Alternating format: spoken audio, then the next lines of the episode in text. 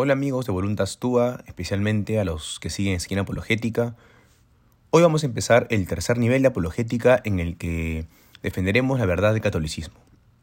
En este primer tema, en este primer artículo, vamos a hablar de, la iglesia, de la necesidad de que un único cristianismo se vea expresado por medio de una única iglesia. Hasta ahora hemos demostrado con vastos argumentos racionales que, en primer lugar, Dios existe. En segundo lugar, el cristianismo es la religión verdadera. Habiendo ya presentado suficientes evidencias de estas dos primeras verdades, creo que es necesario plantearnos una gravitante y crucial pregunta más. ¿Cuál de todos los cristianismos existentes es el verdadero? Es evidente para todos que no existe una sola denominación cristiana, sino que hay muchas diferentes iglesias y confesiones con diversas y hasta incompatibles interpretaciones del Evangelio. Es aquí entonces que, para empezar, debemos establecer dos principios fundamentales. La verdad del cristianismo debe ser necesariamente una sola y es deber de todo hombre buscarla y conocerla hasta su máxima plenitud posible. En el presente tema demostraremos tres argumentos. El primero es que el verdadero cristianismo debe ser necesariamente uno solo y debe verse expresado por medio de una sola iglesia. El segundo es que esta verdadera iglesia de Cristo debe poseer las garantías de esa unidad. Y el tercer argumento es que la única iglesia que califica para tales fines es la Iglesia Católica Romana. Empecemos entonces con el primer argumento. ¿Por qué concluimos que la verdad cristiana debe ser necesariamente una sola?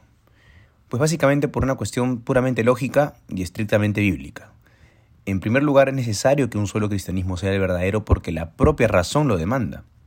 Jesús dejó un solo evangelio y edificó una única iglesia, una sola iglesia.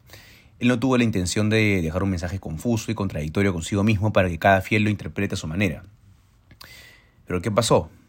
Después de dos mil años hay cientos de diferentes cristianismos y diferentes iglesias afirmando tener cada una la interpretación correcta de la verdad. ¿Qué sucedió? ¿Debemos suponer que a Jesús se le escapó dejar algunos signos visibles que garanticen la unidad de su iglesia? O peor aún, ¿debemos suponer que el Espíritu Santo inspiró confusión? En este punto hay quienes piensan que el cristianismo verdadero no tiene por qué estar limitado a una sola organización visible. La verdadera iglesia no tiene por qué ser la católica, la ortodoxa, la luterana, la anglicana, la mormona o la adventista. Todas pueden ser la única iglesia de Cristo mientras todas crean en Él. ¿Cuántas veces habremos escuchado frases tipo, Cristo no vino a fundar una denominación de religión, sino un estilo de vida? Esta forma de pensar por más bien intencionada que sea, simplemente viola el sentido común e ignora el Jesús histórico. Puede sonar bonito, ideal o buenista, pero la realidad es que Jesús fue un judío del siglo I con una clara intención de establecer un nuevo culto al Padre y una nueva fe con el propósito de propagar la salvación y el mensaje de salvación por el mundo entero. Y al irse es lógico pensar que dejó signos o vínculos que puedan garantizar la unidad de su iglesia. Por pura lógica, entonces, el cristianismo católico, el luterano, el anglicano, el presbiteriano, el bautista, el mormón o el que sea, no pueden estar todos en la verdad al mismo tiempo. No hay duda de que estas denominaciones comparten grandes verdades, pero si viven separadas unas de las otras es precisamente porque no predican el mismo evangelio, sino que cada cual posee su propia interpretación del cristianismo.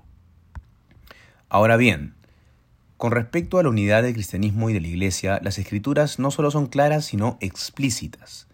Este fue el deseo del propio Jesucristo cuando en Juan 17:21 dijo, para que todos sean uno, como tú, Padre, en mí y yo en ti, que ellos también sean uno en nosotros, para que el mundo crea que tú me has enviado. Cristo mismo sabía que la iglesia debía permanecer como una para que el mundo crea en el Evangelio, pues es lógico. Dividía la iglesia queda dividido también el mensaje. Preguntémonos, ¿cómo podrían los inconversos creer en un mensaje dividido contra sí mismo? San Pablo, ya preocupado por la primigenia división de la iglesia, escribe en Efesios 4 del 4 al 6. Un solo cuerpo y un solo espíritu, como una es la esperanza que habéis sido llamados. Un solo Señor, una sola fe, un solo bautismo, un solo Dios y Padre de todos. Queda claro entonces que la Iglesia, que es el cuerpo de Cristo, debe enseñar una sola fe, pues dividida la fe queda también dividido el cuerpo. San Pablo veía ya con inquietud los diferentes evangelios que se iban predicando pocos años después de la partida del Señor.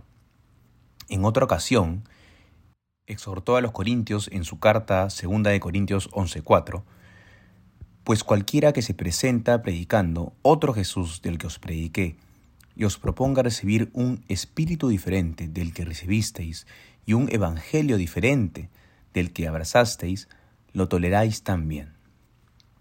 La Biblia es clara al establecer que una sola fe y un solo evangelio es lo que finalmente garantiza a un solo Cristo y un mismo Espíritu. Por ejemplo, para la Iglesia Católica Jesucristo es verdadero Dios y verdadero hombre, es el mismo Dios encarnado. Para los mormones, en cambio, es solo el Hijo de Dios, pero no Dios mismo. Para los testigos de Jehová es el Arcángel Miguel. Pues bien, ¿qué iglesia está en lo correcto sobre este aspecto cristológico? Solo hay de dos, o bien todas están en el error, o solo una puede estar en lo correcto, pero no es lógicamente posible que todas acierten. Pero si todas las iglesias están equivocadas con respecto a algo tan esencial como la identidad de Cristo, entonces ¿para qué ser cristianos?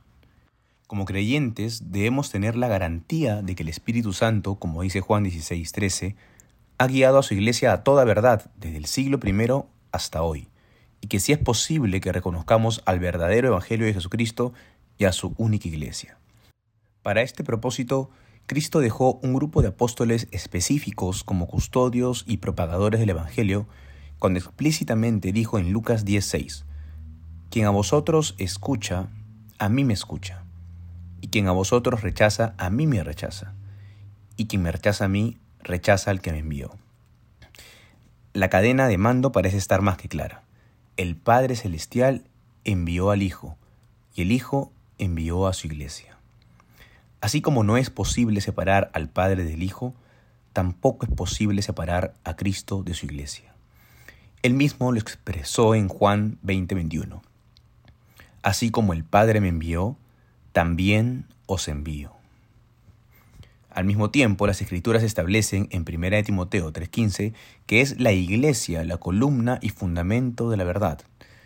Entonces, si Cristo envió a sus apóstoles, así como el Padre envió al Hijo, y es la iglesia la que, inspirada por el Espíritu Santo, debe ser el fundamento de la verdad revelada, se hace evidente entonces que el cristianismo verdadero es equivalente a la iglesia verdadera. No existe tal cosa como un cristianismo sin iglesia. Como dice el padre Hillier. Abro cita. Así como la humanidad no actúa o existe en el orden real más que en el hombre, así tampoco el cristianismo se realiza más que en la iglesia. Cierro cita. El cristianismo entonces es expresado concreta y necesariamente por medio de la sociedad de creyentes que llamamos iglesia. Continuemos entonces con el segundo argumento. Habiendo demostrado que el cristianismo debe ser necesariamente uno solo y debe al mismo tiempo expresarse por medio de una sola iglesia, se sigue entonces que esta iglesia deba tener los signos o vínculos visibles que la identifiquen como una, puesto que Cristo no dejó un organismo etéreo o invisible, sino que, como ya hemos dicho, estableció a discípulos específicos como autoridad para que preserven y propaguen una enseñanza específica. En tal sentido, la iglesia debe ser no solo espiritual, sino también visible.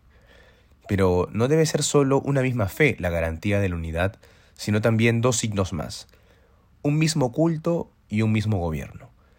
Solo estos tres signos o vínculos visibles pueden garantizar una verdadera unidad. Ya hemos demostrado la necesidad de una misma fe para que se trate de un mismo cristianismo. ¿Por qué también debe ser un mismo culto? Porque Jesús dio ordenanzas específicas como modos ordinarios para reconciliarnos con Dios y adorarlo. Así, por ejemplo, mandó a bautizar a toda criatura en Mateo 28-19, mandó a sus apóstoles a perdonar pecados en Juan 20 del 22 al 23, y mandó a celebrar el memorial de su muerte con la partición del pan en Lucas 22-19.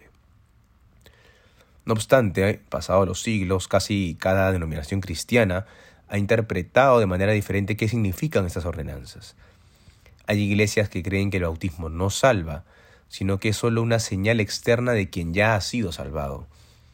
Hay quienes creen, por otra parte, que a los apóstoles y sus sucesores no les fue dado el poder de perdonar pecados, sino que se trata de una malinterpretación católica. Y hay quienes creen que la Eucaristía no es más que un símbolo y no el verdadero cuerpo y sangre de Cristo.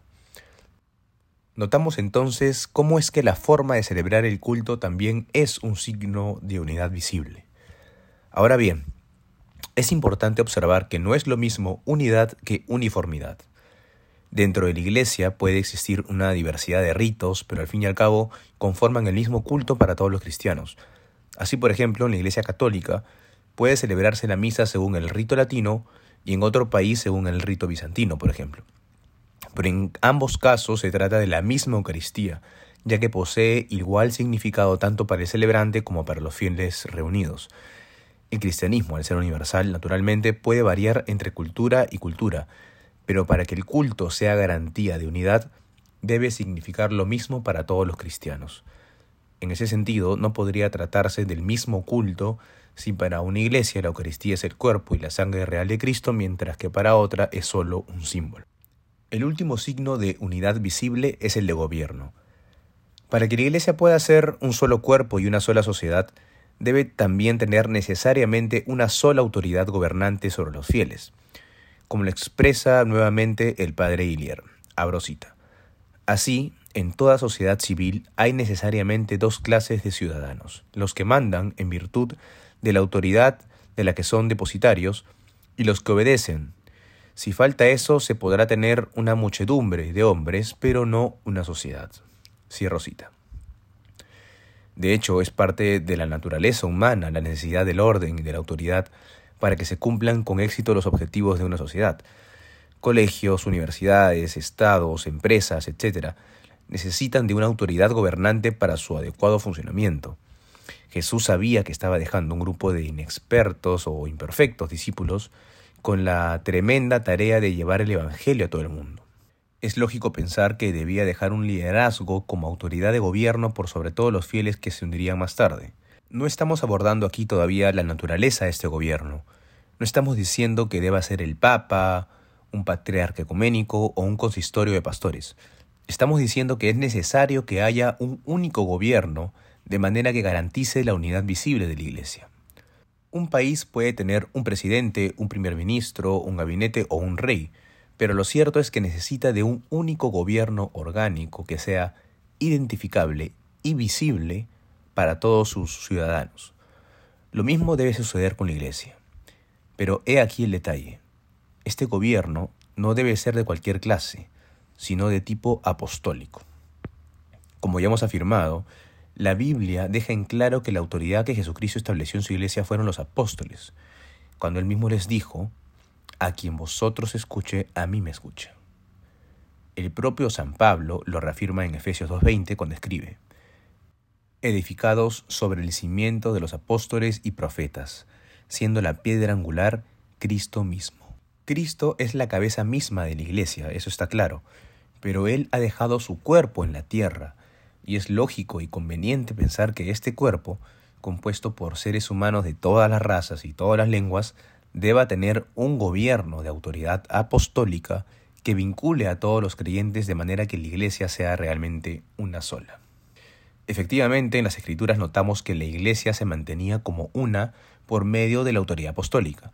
Muestra de ello es el primer concilio de la historia en Jerusalén descrito en Hechos 15, en el que los primeros cristianos discutían entre sí si es que los gentiles que se convertían debían también circuncidarse como los judíos para ser salvos. Para zanjar el asunto, Pedro se levanta entre los apóstoles y junto con ellos determina que en la nueva alianza ya no es necesaria la circuncisión para pasar a formar parte del pueblo de Dios.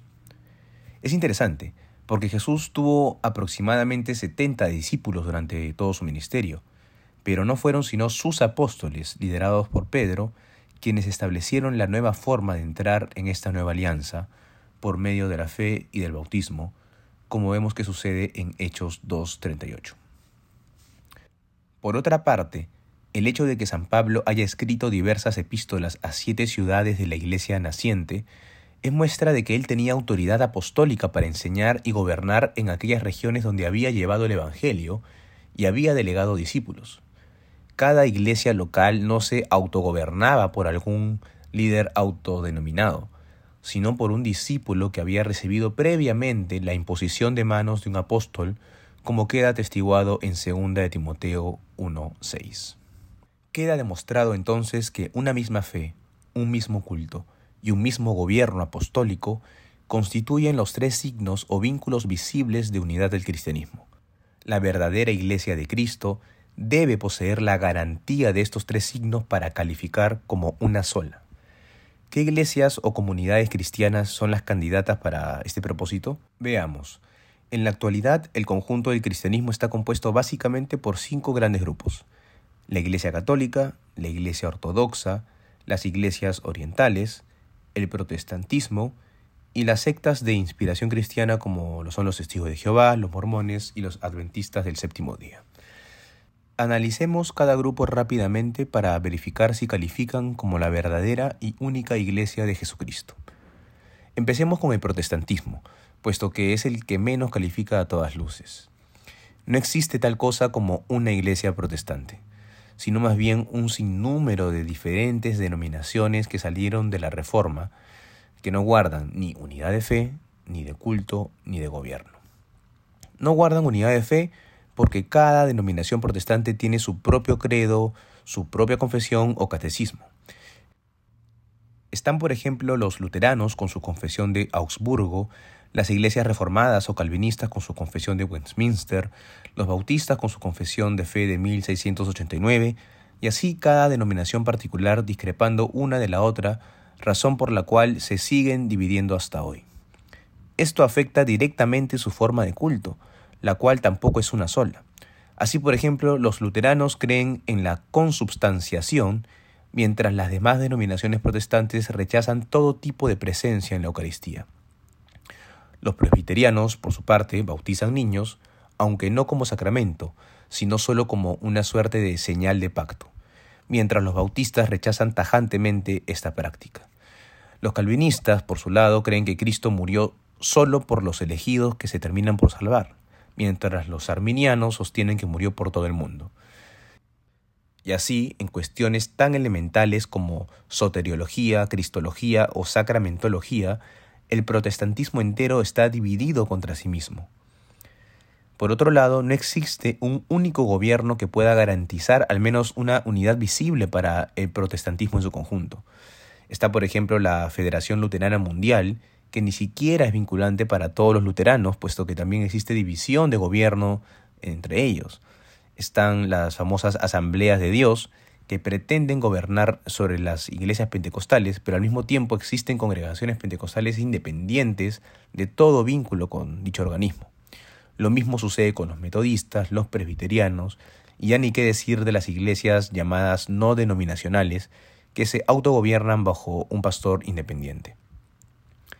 Queda en evidencia entonces que ninguna de las denominaciones protestantes posee ninguno de los signos o vínculos que garantizan la unidad de la Iglesia. Luego, ninguna de las denominaciones protestantes puede ser la verdadera Iglesia de Cristo.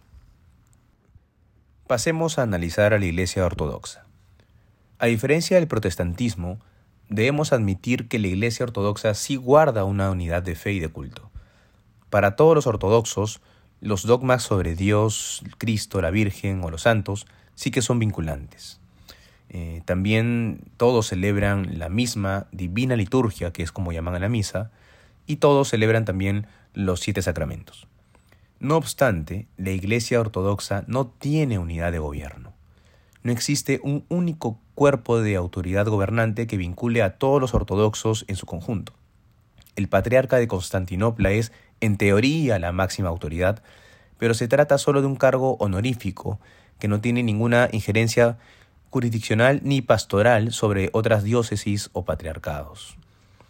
Tal es así que la Iglesia Ortodoxa no ha podido convocar concilio ecuménico alguno desde el segundo concilio de Nicea en el 787. Y aquí viene lo curioso. Tras más de 12 siglos, en el 2016, luego de 50 largos años de preparación, se convocó el Concilio Panortodoxo de Creta, con la intención de reunir a todas las iglesias ortodoxas del mundo.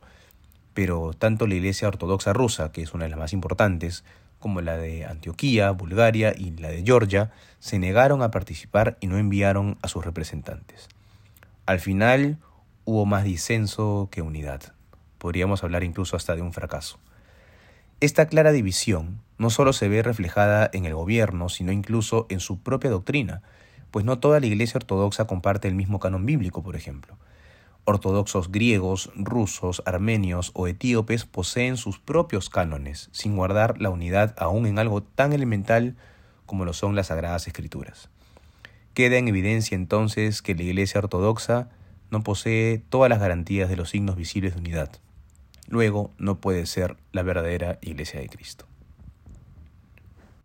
¿Qué sucede con el caso de las sectas de inspiración cristiana? ¿Acaso no se trata de iglesias que sí parecen guardar una misma fe, un mismo culto y hasta un mismo gobierno más férreo y estructurado que cualquiera? En apariencia sí. Los testigos de Jehová, por ejemplo, son una comunidad que guarda una sola doctrina y culto establecido por un cuerpo gobernante denominado eh, The Watchtower Bible o también llamado la sociedad, liderada por un presidente. Los mormones, por su parte, aunque sí tuvieron divisiones internas, de ahí que los primeros mormones fueran polígamos, al igual que su fundador Joseph Smith, eh, parecieran guardar cierta unidad de fe, culto y gobierno, al igual que los adventistas, que también surgieron de un movimiento milenarista antecedente. Entonces, ¿califican todas estas sectas como aquella iglesia con las garantías de la unidad? Desde luego que no porque aun si fuese cierto que nunca hayan tenido divisiones, cosa que no es verdad, ya su propio origen es una división misma. De hecho, la palabra secta significa separado o cortado. Cada una de estas iglesias se separaron ya no siquiera de la iglesia católica, como lo hicieron los primeros protestantes, sino de las propias denominaciones protestantes que fueron apareciendo con el paso del tiempo. Tanto Charles Russell, el fundador de los testigos, como Joseph Smith, el fundador de los mormones, o Lena White, la fundadora de los adventistas, habían sido antes presbiterianos y metodistas, que más tarde pasaron a fundar su propia iglesia, que según cada cual restauraba el verdadero cristianismo usurpado por la malvada Iglesia Católica. Además, hemos dejado establecido que el gobierno de la verdadera Iglesia no debe ser cualquiera, sino de tipo apostólico, Ninguno de estos fundadores tiene conexión con los apóstoles ni con sus primeros discípulos. Es por su propio origen histórico de división que no pueden garantizar una verdadera unidad, porque además, como veremos en el siguiente tema, la unidad debe estar directamente ligada a la continuidad histórica de la verdadera Iglesia de Jesucristo. Solo aquella Iglesia históricamente ininterrumpida es la que puede decir que realmente se ha mantenido como una. Para tales efectos, el mismo argumento se puede utilizar para las iglesias orientales, como lo son la copta, la armenia o la siria, pues todas estas iglesias, aunque históricas y apostólicas, se dividieron después del concilio ecuménico de Calcedonia en el 451. Fueron ellas las que se separaron de la única iglesia universal existente hasta ese momento. Por tal motivo, aunque guarden una misma fe, un mismo culto y un mismo gobierno, no representan una auténtica unidad debido a su origen, razón por la cual no han podido pasar de ser iglesias meramente étnicas o nacionales, sin que hayan logrado expandirse por el mundo tal y como lo mandó Cristo en Mateo 28-19. Empezamos a darnos cuenta entonces de que la unidad, la continuidad histórica y la universalidad o catolicidad están estrechamente conectadas. Solo aquella iglesia que cumpla con estas marcas puede calificar como la verdadera. Pero el presente tema solo pretende atender solo el primer peldaño, digamos, de un caso acumulativo que termina por comprobar la veracidad y autenticidad de la Iglesia Católica. No pretendemos demostrar aquí que por el solo hecho de cumplir con la marca de la unidad, la Iglesia Católica pasa automáticamente a ser la verdadera. Lo que pretendemos aquí es construir el primer escalón que nos lleve a concluir tal afirmación. Llegamos así al último argumento. Verifiquemos si la Iglesia Católica posee los tres signos o vínculos visibles de unidad. Se hace evidente para todos que toda comunidad católica en el mundo cree en los mismos dogmas de fe, compendiados todos en un solo catecismo a través de sus 21 concilios ecuménicos vinculantes para todo católico del mundo. sean franciscanos, agustinos, dominicos, benedictinos, trapenses, jesuitas, carmelitas o de cualquier otra orden, toda congregación o diócesis del mundo debe creer en los mismos dogmas de fe establecidos por el magisterio en consonancia con la tradición y las sagradas escrituras. Al mismo tiempo, toda la Iglesia Católica celebra siete sacramentos que significan exactamente lo mismo para todo fiel. No importa el rito o el idioma en que se celebre, todo católico del mundo entiende, o debería entender, por ejemplo, que el bautismo salva, o que en la Eucaristía está realmente presente el cuerpo y la sangre de Cristo, y que la misa es la actualización de su sacrificio en la cruz. Finalmente, todo obispo católico del mundo está en comunión con el obispo de Roma, garantizando así una unidad real, efectiva y visible. Tal es así que la Iglesia Católica Romana, pese a su separación con la ortodoxa en el 1054, sí ha podido seguir convocando concilios ecuménicos bajo la autoridad del Papa desde entonces hasta el último concilio que es el Concilio Vaticano II, cosa que no ha podido lograr la Iglesia Ortodoxa como ya quedó demostrado. En todo lo que el protestantismo está en desacuerdo consigo mismo, la Iglesia Católica guarda la unidad de fe, de culto y de gobierno. En todo lo que está dividida la Iglesia Ortodoxa en cuanto a gobierno y canon bíblico, la Iglesia Católica guarda la unidad. Y finalmente, la Iglesia Católica posee una autoridad de gobierno con conexión apostólica, a diferencia de todas las sectas modernas de inspiración cristiana. La Iglesia Católica, gracias a su comprensión del primado de Pedro, que abordaremos en su debido momento, ha podido hasta hoy mantenerse verdaderamente como una sola. Por tal motivo han sido muchos los protestantes, mormones, testigos de Jehová, anglicanos y hasta ortodoxos quienes han pasado a entrar a la única iglesia que puede garantizar con efectividad los signos o vínculos visibles de unidad. Se sigue entonces que la Iglesia Católica Romana es verdaderamente una. Luego, la Iglesia Católica Romana es la única que califica como la verdadera Iglesia de Jesucristo.